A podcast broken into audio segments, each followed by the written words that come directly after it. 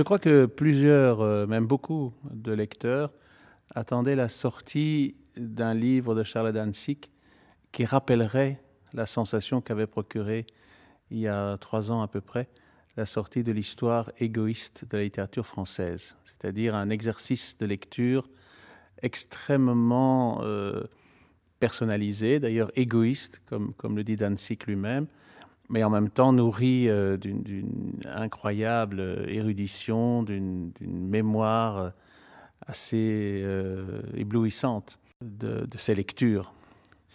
Et c'est vrai que, à mes yeux, cette histoire égoïste est un, est un moment de la critique française, dans l'histoire de la critique française.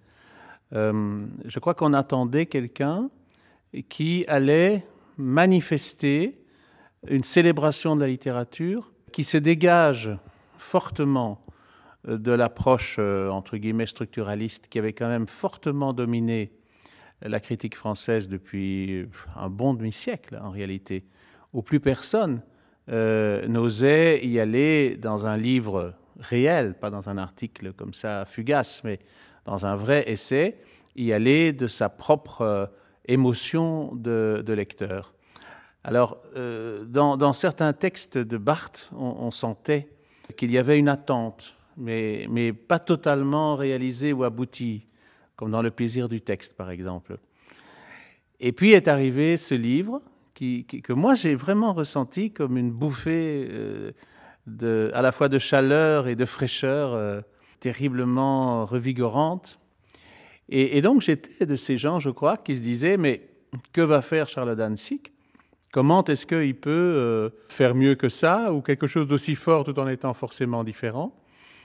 Et il donne maintenant cette encyclopédie capricieuse du tout et du rien. Alors, je dirais que ce n'est pas totalement nouveau quand même, parce qu'il y a un écrivain qui a fait ça à sa manière, c'est Jean d'Ormesson. Mais j'ai pas trop de mal à évoquer d'Ormesson personnellement, parce que Jean d'Ormesson, pour moi, est un écrivain qu'il faut prendre au sérieux. Je sais qu'il n'y a pas beaucoup de gens qui le font honnêtement, ils font plutôt semblant. Moi, je ne fais pas semblant. Je crois que d'Ormesson est un écrivain considérable de, des lettres françaises vivantes, aussi bien dans ses écrits critiques que, que dans ses très beaux livres inclassables euh, que sont euh, Le Juif ou, deux autres, euh, qui, qui, qui, sont des, des, rencontres étranges entre le récit, l'essai, la réflexion euh, philosophique euh, ou même, même métaphysique. Donc je, je, crois que Danzig a quand même un, modèle qui serait qui serait. Euh, mais évidemment, il est plus moderne, il est plus contemporain, il a une érudition manifeste en littérature, on vient de le dire, mais elle va aussi dans des langages plus, plus, plus peut-être de l'époque, comme euh, le cinéma, euh, la musique rock, euh, le multimédia, enfin, tout, tout ça lui sert de comment dire, de carrière dans laquelle il va chercher, sortir, arracher ses trouvailles. Alors évidemment, la grande question qu'on se pose lorsqu'on entreprend un chantier pareil, je crois, c'est celui de l'organisation. Et il adopte finalement la formule la plus simple qui est celle des listes. Donc il fait des listes. Mais la démarche même de l'auteur de liste est, une démarche de, maniaque en fait. C'est-à-dire que ça s'approche un peu du collectionneur.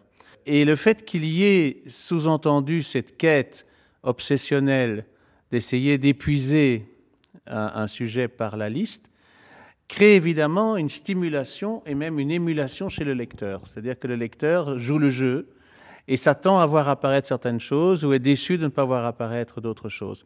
Donc il y a une, interaction entre l'auteur et le, lecteur dans lequel euh, c'est finalement un, jeu de win-win, comme on dit, c'est-à-dire que d'un côté, le lecteur apprend beaucoup, parce que il, jette comme ça sur la table tellement de souvenirs, de réminiscences, d'allusions, beaucoup d'entre elles ne nous sont pas si familières. Donc tout ça peut être, euh, disons, euh, absorbé par le lecteur.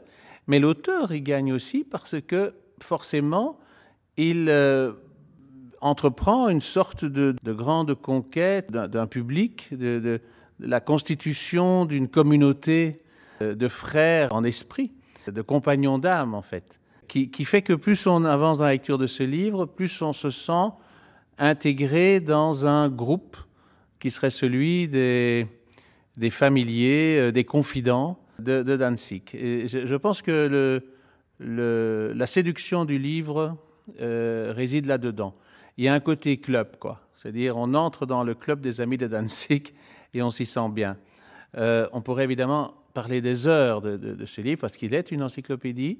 J'aurais une réserve à faire, c'est que c'est vrai, c'est une encyclopédie, mais elle n'est pas exhaustive. On me dira, bon, pourquoi est-ce qu'on tenterait d'en faire une exhaustive, d'autant plus qu'elle se veut capricieuse? Mais je trouve quand même qu'on a affaire au goût, aux préférences d'un intellectuel euh, français contemporain. Et, il y a des pans entiers du monde qui n'apparaissent pas. Quand il fait des listes de lieux, par exemple, ce sont les lieux que fréquentent les, beaux esprits français un peu nantis d'aujourd'hui, dans lesquels on retrouve évidemment euh, des villas à Marrakech, euh, des, plages en Californie, enfin, tout, ça a un côté chicos qui, parfois agace. Mais, mais c'est vraiment la seule réserve que je ferai sur, sur ce livre qui est plein de, plein de séduction.